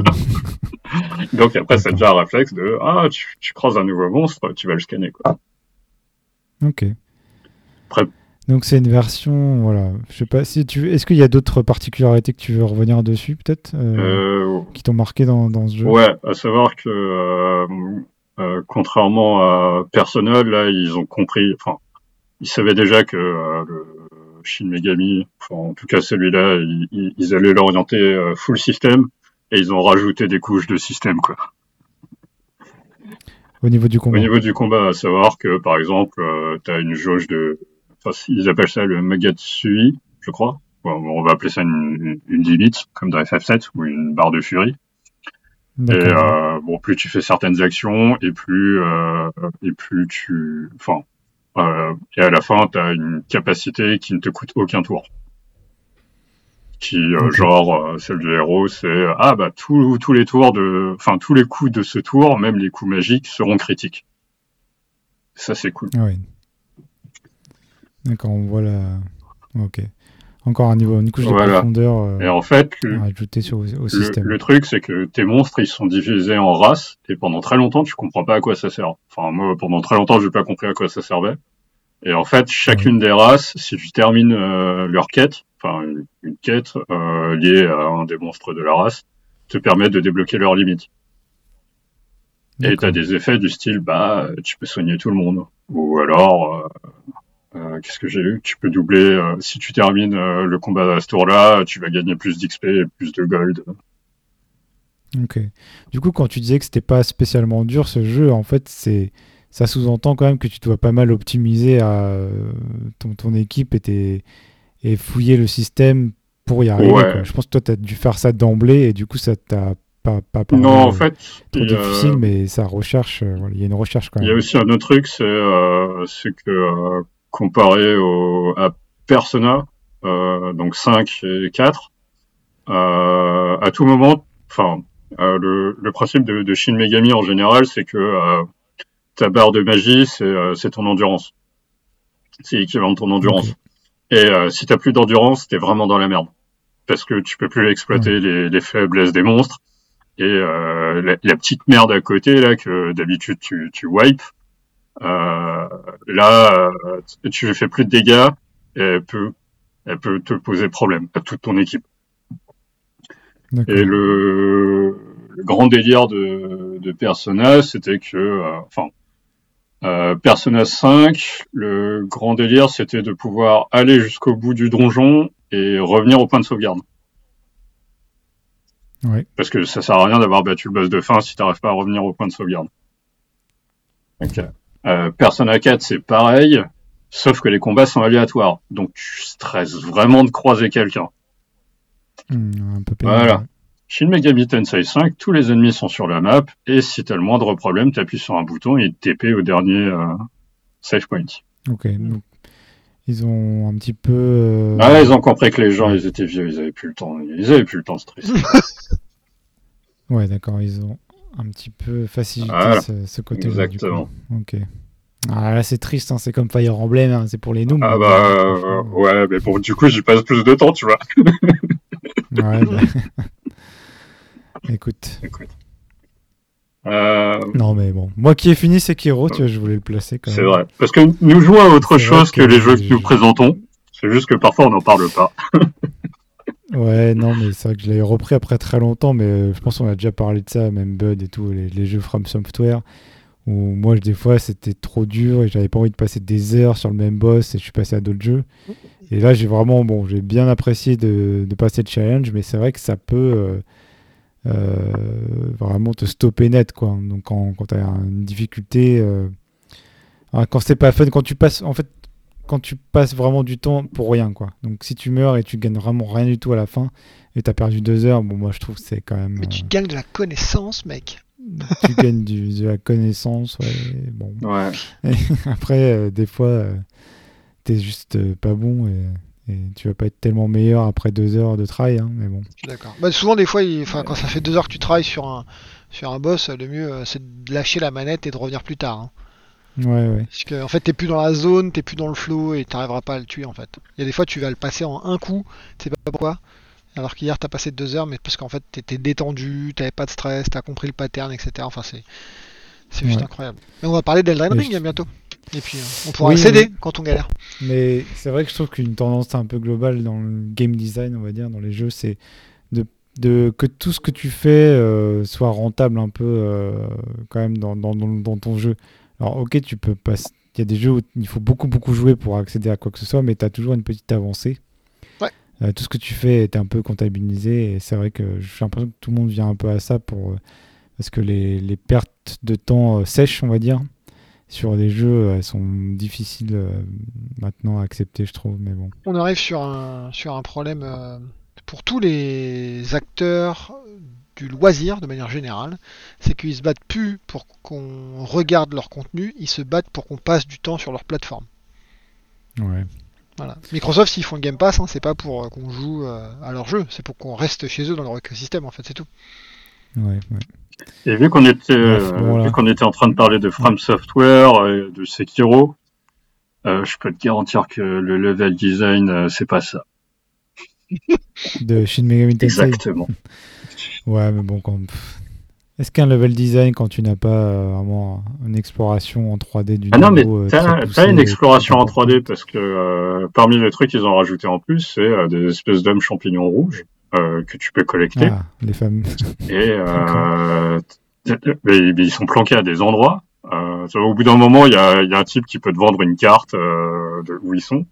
Tu te dis, mais, mais ouais, je le vois, mais comment je fais pour y aller? Et c'est incompréhensible. Ouais. Bon. Ça, j'imagine que c'est pas le point fort du. Non. D'ailleurs, t'as- t'as- t'as- est-ce que pour terminer, tu as quelques critiques à faire peut-être sur le Il est jeu moche. euh, Enfin, euh, Il enfin, la Switch, c'est un scandale. La Switch, oui, bah oui, mais ça c'est la console. euh, Bah ouais, tu vois, je veux un Steam Deck maintenant, tu vois. la console. ouais, bah ouais. Euh, Et euh, l'interface japonisante aussi, hein Oui, euh, oui, Oui. parce que en fait, euh, je cherchais des informations et j'allais partir sur Internet, euh, mais en fait, elles étaient présentes dans le menu.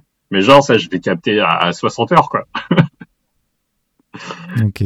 C'est Ouais, des trucs ça, perdus, genre en page 3 de, du, de la fiche de description du, du bazar. Hmm. Euh, Je ne suis pas surpris, mais je suis déçu. Euh, pareil, euh, ça c'est, euh, je sais pas si c'est une bonne idée. Ça ressemble plus à des mécaniques de, de free-to-play qu'ils ont rajouté. Euh, Enfin, c'est- pas des loot box, hein, mais disons que avant, dans, dans, dans tout le dans tout le verse, dans le Atlus verse, t'as, tu, tu frappes, euh, enfin t'as une euh, t'as une faiblesse, tu t'exploites la faiblesse, t'as euh, t'as les dégâts max quoi. Enfin ils sont ils sont corrélés à tes stats, mais euh, t'as les dégâts max. Ouais. Et là en fait t'as euh, une jauge euh, d'affinité euh, qui peut être positif euh, si t'as une affinité ou euh, négatif si t'as une faiblesse. Et euh, elle va de, de 0 à 9. Et euh, c'est des stats où ah, tu peux looter des trucs pour augmenter tout ça et tout. Là. Enfin bon bref. Et euh, ça, enfin, au début, je pensais que ça allait vraiment changer la face du monde. Et euh, à un moment donné, je décide de claquer euh, tous mes objets pour voir. Et non. Hmm. Pareil, t'as. Donc c'est une mécanique un peu superflue. ouais, c'est tu- superficiel. Quoi. Enfin, je pense que c'est superficiel. C'est, euh, ça me fait, ça me fait marrer de le faire, mais euh, dans, dans Persona, ça aurait été de base et ça aurait été aussi bien. Euh, ah oui, il y a un truc que tu peux faire, c'est choisir toi-même euh, une des stats. Savoir que euh, tu, tu gagnes un niveau, en général tu récupères 4 points de, de stats répartis comme l'ordinateur le souhaite, et le cinquième, c'est à toi de le choisir. Et il y a un truc marrant, c'est que euh, la, jauge, elle va jusqu'à 100. Sauf que tu peux la dépasser, et normalement, ça, tu devrais pouvoir aller jusqu'à 255. Ok. Euh, mais du coup, euh, tu, tu, peux trouver, tu peux te retrouver avec des, des choses assez improbables. Euh, où j'ai vu des vidéos sur YouTube où euh, tu peux faire des insta-kills. Quoi. S'il n'y a pas de résistance. C'est toujours cette, cette, cette, idée de casser le système, de, de profondeur, ouais, de, de, profondeur, de créativité dans le dans le système de combat, quoi, qui est intéressant. C'est ça. Ce que tu retiens, j'ai l'impression essentiellement. Quoi. Ok, donc tu recommandes quand même, j'imagine, après avoir passé 100 heures dessus. Euh... Euh, je pense pas que ce soit fait pour tout le monde. Faut aimer farmer, faut aimer casser les systèmes. Euh... Ouais. mais ouais. Mais c'est un bon jeu. Ok, très bien. Eh bien, merci. Euh, Reboot recommande donc Shin Megami Tensei 5 sur Switch mais recommande surtout d'acheter un Steam Deck plutôt qu'une Switch. Et espérer très fort que Shin Megami Tensei euh, sorte euh, sur PC. Sort sur PC. ça serait pas mal ça du coup. Tu pourrais le rejouer en portable mais euh, sur une vraie console, hein, n'est-ce pas? Avec des, des, vrais composants à l'intérieur. ouais, voilà. Et ben maintenant, on va passer au restart avec Humankind et c'est moi qui vais vous en parler juste après ceci.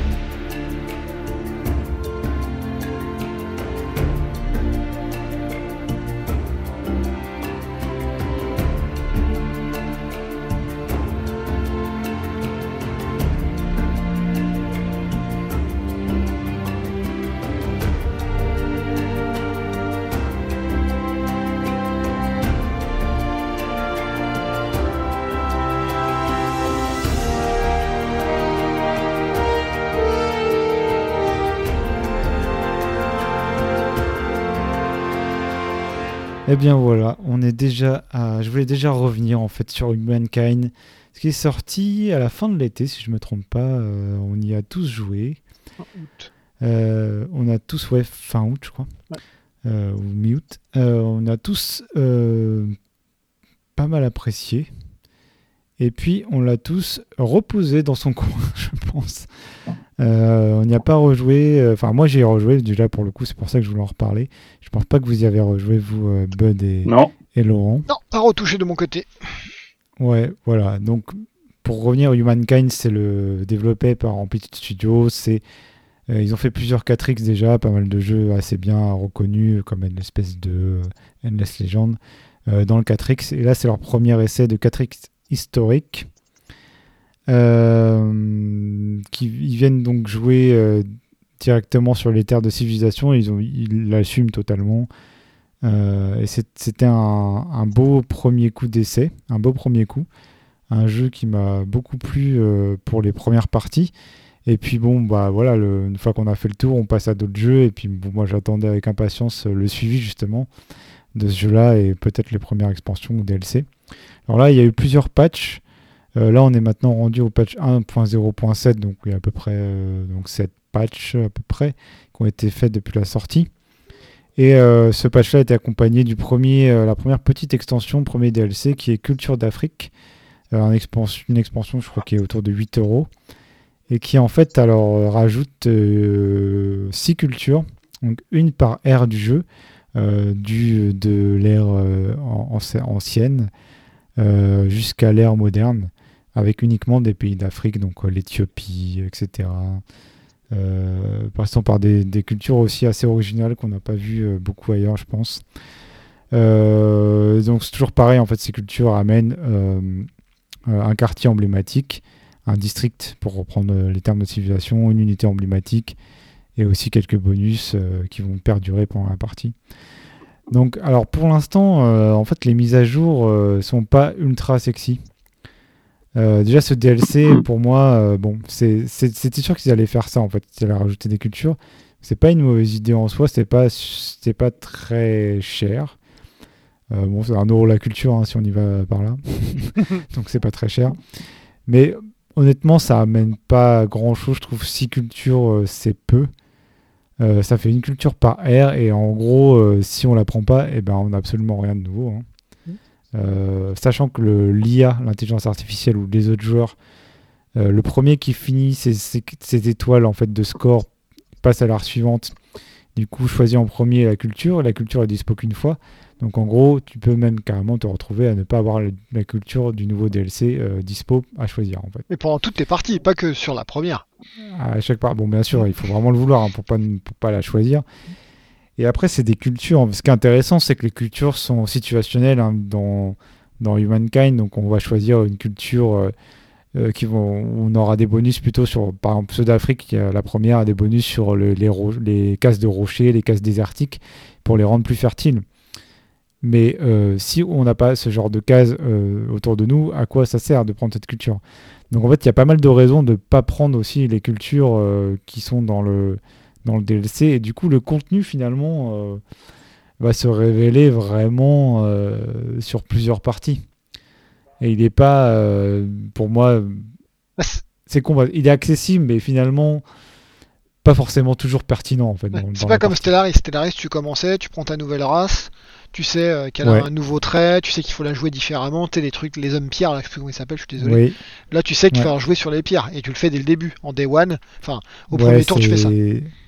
Ouais, Stellaris ou les jeux de Paradox qui font beaucoup ce genre de mise à jour. Et c'est tout un art en fait. Euh, les DLC sont beaucoup critiqués, mais moi je trouve qu'ils commencent à maîtriser la chose. Et soit ils ont du contenu qui est dispo pour tout ton empire ou tout ton pays euh, directement, donc tu sais que tu l'as tout de suite. Soit c'est du contenu qui va être dispo pour tous les empires. Euh, pour euh, une grande partie de l'Empire. Et là, le DLC, pour moi, euh, je pense qu'il faut soit mettre plus de culture à la fois, soit. Enfin, voilà. C'est un, modèle intéressant, mais voilà, qui perfectible, hein, je pense. Après, sur les corrections, en fait, y a, les mises à jour sont quand même. J'aime pas dire ça parce que c'est des gens, je suis sûr qu'ils travaillent beaucoup, qui, sont, qui sont très doués, etc. Mais c'était essentiellement des corrections de bugs et un équilibrage euh, toujours en chantier, je pense. Euh, un peu tâtonnant. Et il y a des améliorations, mais euh, ça avance assez lentement finalement, en fait, l'évolution du jeu. Et le, gros problème pour moi de ce jeu, c'est que les parties se ressemblent beaucoup, en fait. et donc c'est très enchanteur, très beau, la carte est toujours... Rien de ce qu'on a dit en septembre, je pense, dans l'épisode de Reboot n'a changé pour quelqu'un qui découvre le jeu. Mais, pour, euh, mais je pense que on voit que les, les, joueurs sur Steam, euh, enfin, le nombre de joueurs euh, a quand même bien chuté, surtout quand on compare à Civilization, même si c'est un peu dur de le comparer, c'est quand même la sixième moteur de Civilization. Après, c'est hein. voilà, ce que je veux dire, c'est le même prix pour d'un point de vue joueur, c'est le même prix. Ils venaient sur leur marché pour essayer de montrer qu'ils pouvaient faire mieux que Civilization, donc forcément tu compares des pommes et des pommes, quoi. Bah oui, donc c'est ça qui est dur. C'est est-ce que vraiment il y c'est possible de venir concurrencer encore maintenant sur Civilization en ayant un jeu qui est finalement assez proche? De Civilization. Il y a eu des, des, innovations euh, bienvenues, des modernisations même pour le coup qui sont peut-être reprises hein, même dans Civilization 7. Mais euh, est-ce que euh, il n'aurait pas fallu presque casser encore plus les codes pour avoir quelque chose au final qui soit plus rejouable maintenant? Alors pour moi, le donc le problème, c'est la faible rejouabilité qui vient, je trouve, du manque de spécialisation des villes. En fait, les villes, c'est vraiment euh, ton, équipe, tes personnages dans, ce genre de jeu. Et en fait, on, arrive rapidement. Au début, le placement des cases pour avoir les meilleurs bonus, c'est tout intéressant. Pas toujours facile à anticiper parce qu'en fait, déjà, les suggestions que te donne le jeu euh, sont des suggestions court terme, terme immédiat, et pas long terme où, dans, ils ne savent pas forcément euh, quelle culture tu vas prendre après et que d'un seul coup tes ports vont devenir beaucoup plus intéressants euh, que ce qu'ils sont maintenant et du coup pourquoi ne pas faire plus de ports ou de construire plus vers tes ports? Donc déjà ils favorisent pas vraiment euh, euh, la construction de villes hein, spécialisées et bon c'est difficile à faire mais et après il y a d'autres choses les ressources en fait sont un peu interchangeables alors que les ressources sont très mises en valeur dans Civilisation. Il y a une technologie par ressource, par exemple, pour un camp. graphiquement, elle change, elle change beaucoup aussi. Euh, euh, et il y a des bonus liés, euh, je pense.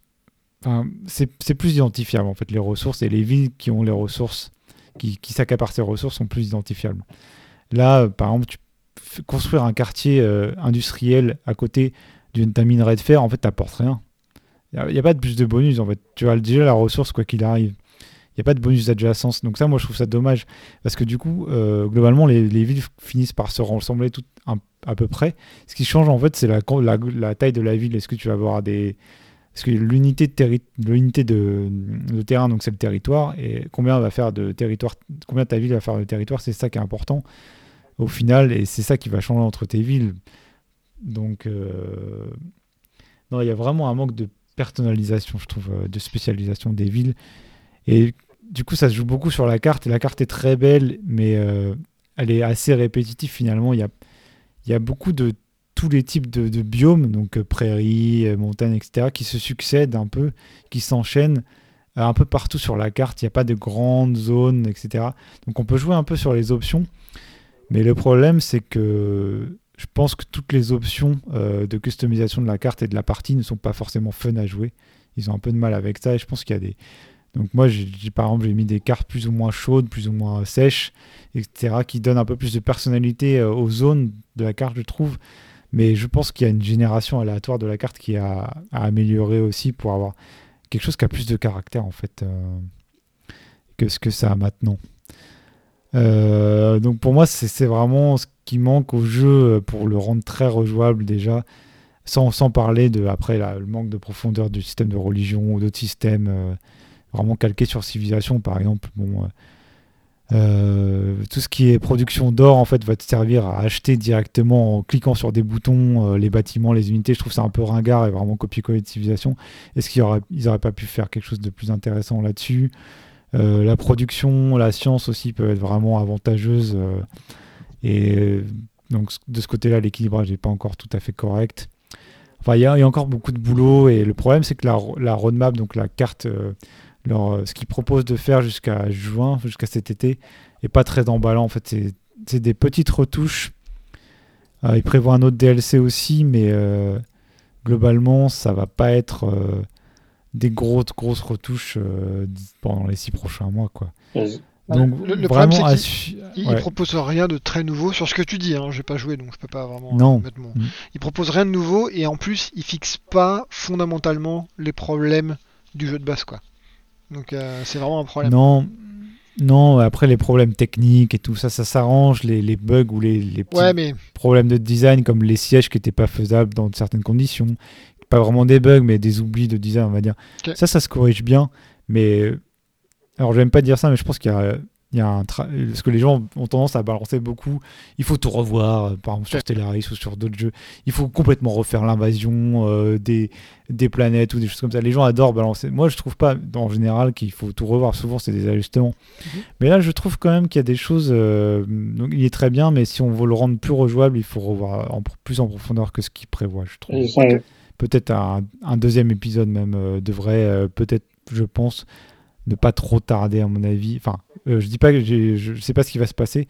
Je pense qu'ils veulent vraiment augmenter, rajouter des DLC et tout, mais je pense qu'il faudrait peut-être penser à la suite assez vite et pas pas rester trop longtemps sur celui-là parce que il y a beaucoup de choses fondamentales à, je pense, à, retravailler pour en faire vraiment.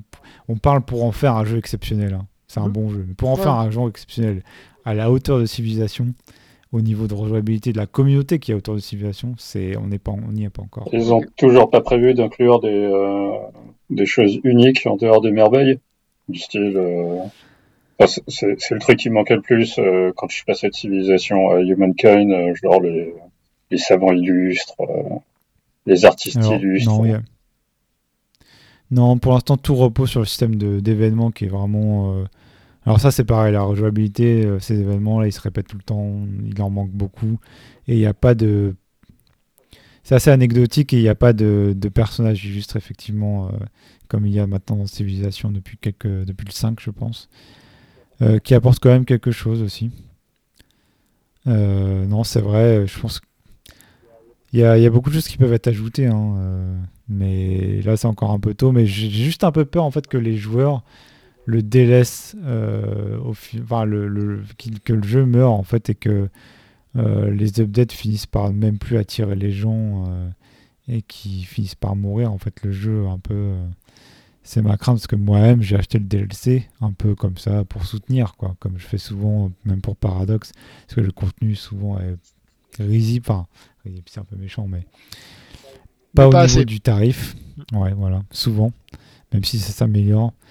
Mais là, euh, j'y me suis forcé et je- finalement, j'ai lancé quelques parties, etc. J'ai essayé de changer un petit peu des choses dans, dans la génération de la carte, etc. Et j'ai pas tenu en fait. hein. J'ai l'impression de refaire encore la- ce que j'ai fait cet été, quoi. Donc ça, Mm. ça va pas. hein. C'est, ça va pas du tout à ce niveau-là. Il faut que ça se ressemble, mais que ce soit pas pareil. C'est ça qui est compliqué. Trouver le, le juste Ouais, équilibre. Faut que ça se ressemble pour que pense- tu, que tu sois quand même dans les chaussons et que tu saches quoi faire. Mais il faut pas que ce soit pareil Mm. complètement parce que sinon ça devient pénible et en fait c'est répétitif. Ouais, puis se ressembler, je te dis, comme le système de, voilà, de buy-out avec l'argent et tout. Franchement, il y a des choses, ils auraient pu modifier parce que c'est pas le meilleur point de civilisation. Copier euh, les meilleurs points, ok, euh, faire une base, mais euh, bon, ils ont changé déjà pas mal de choses. hein. Mais c'est vrai. Après, c'est vrai que le changement, il y a un truc que les, les joueurs se plaignent beaucoup aussi, c'est. Il y a une frange de joueurs qui se plaignent. C'est euh, comme les cultures changent. euh, à chaque ère, en fait, on ne sait pas vraiment à qui on a affaire à chaque fois et il y a un manque de constance finalement. Et euh, moi, ça me dérange pas plus que ça, parce qu'il y a quand même une couleur qui reste commune aux empires et qui, reste commune jusqu'à la fin de la partie. Mais je comprends aussi ça, et des fois, on vient se demander est-ce que le changement de culture était pas une. Une est-ce que c'était une si bonne idée en fait? Parce que à Civilisation, tu choisis ta culture, alors c'est pas du tout historique. Euh, Tu vas avoir les Américains contemporains à l'Antiquité. Euh, mais au final, tu choisis un peu comme une classe de personnages dans un jeu de rôle qui a ses défauts, ses qualités, et tu, tu sais que tu vas partir euh, là-dessus sur ta partie, et tu vas ça va te donner un but, une direction aussi un peu. Et là, en fait, à force de, en changeant de culture pour t'adapter et pour faire, pour faire le, le- le meilleur choix à chaque, à chaque ère, régulièrement, finalement, bah, tout se ressemble au final, parce que tu, tu, restes, tu, tu prends la meilleure possibilité à chaque fois. Ouais. Donc tu vas pas, euh, voilà, tu, tu manques de chance, bon bah tu vas pas compenser avec, euh, avec la spécialité de ta culture, tu vas prendre une culture science en fait. Donc au final tu bouches les trous à chaque fois et tu fais, es juste bon partout, moyen ou mauvais ou bon partout selon ton niveau, mais ça nivelle en fait beaucoup, je trouve. Ça nivelle ta stratégie en fait. Tu, tu- euh, enfin, au long terme, ça nivelle ta stratégie. Et Civilisation, finalement, avec son côté un peu ringard de, choix initial de Civilisation, est-ce que ça serait pas finalement un meilleur choix de design? Alors ça, c'est une grosse question. Je je suis pas sûr de la réponse, mais on peut se poser la question, je trouve. Donc voilà, je pense qu'ils se sont attaqués à vraiment gros. Et euh, à voir que je vais suivre ça de près. Mais pour l'instant, je suis pas hyper convaincu du, suivi. Mais euh, voilà ce que je voulais dire, euh, ce que je voulais partager avec vous pour, l'instant. Mais si ça évolue dans le bon sens, je ne manquerai pas de, revenir. Et aussi, j'espère qu'il y aura une vraie expansion, une grosse expansion avec de la viande dessus. Ou du soja hein, pour nos amis végétariens, du bon soja dessus à croquer. Et que ça soit euh, vraiment. euh, ça enrichisse vraiment le jeu et que ça surtout ça chamboule euh, les parties. Quoi. Voilà, messieurs, ce que je voulais dire sur Humankind, euh, où on en est pour ce restart. Et euh, donc voilà, pour maintenant, on a décidé de se recentrer beaucoup sur les jeux, donc on, on va s'arrêter là euh, pour cet épisode. Et euh, un dernier mot peut-être, Bud, euh, Laurent? Bon, Moi j'étais prêt pour faire le side screen là. Non, je déconne. Non, Non, non, c'est vrai pas qu'on- grand-chose à on dire. essaie de se recentrer sur les jeux, donc euh, voilà. Je Dites-nous hein, si vous, dans les commentaires si ça, ça vous manque cruellement les, Ouais. les envolées de, de, de Laurent sur des genres, des sous-genres du film d'horreur par exemple. Mais euh, surtout que j'en ai vu on- des, on des de- chelous là. Ben, Peut-être un spin-off hein, de reboot, pourquoi Non, mais- pas, ouais, ça me plairait. À la limite, voilà ce que je voulais dire spin-off ou alors envoyer des mails, on vous répondra. Voilà, non, mais sinon on reçoit quand même toujours de temps en temps des commentaires sympathiques. Merci Exactement. pour vos retours Et d'ailleurs. On, on les, Mm. ouais, on les prend en compte, donc on essaie de, de rendre ça euh, de plus en plus dynamique, euh, de, de se concentrer sur les jeux, de réduire un peu la durée. Donc voilà, j'espère que ça évolue dans le bon sens pour, euh, pour nos, nos, nos auditeurs et qu'on arrivera à développer petit à petit notre base aussi. Voilà ce que je voulais dire. N'hésitez pas à en parler autour de vous. Vraiment, euh, faites Ouais, passer le message. toujours. On fait pas ça pour gagner des sous. On fait pas ça pour euh, demander de l'argent sur un, un Patreon, un Tipeee ou quoi que ce soit. On fait vraiment ça euh, par, par passion, par envie et par Ouais, amusement par entre guillemets. passion. Mm. C'est ça. Euh, Voilà. Ben, merci beaucoup le Bud, merci Laurent. Et puis, eh ben, la prochaine fois, dans un mois, on espère, on aura peut-être du lourd à discuter. Bon, Elden Ring sera peut-être un peu tôt, peut-être dans, deux épisodes parce qu'il sort fin février. Donc, euh. Euh, ouais, ça va être chaud. ça, va, prendre de la date. Ok. Bon, on va pas. En général, quand on parle d'un jeu, ça se produit pas, donc euh, on va rien dire. On verra. en tout cas, ça sera super, super cool. Ça marche. Allez. Merci à vous. À, ciao. À bientôt. Ciao.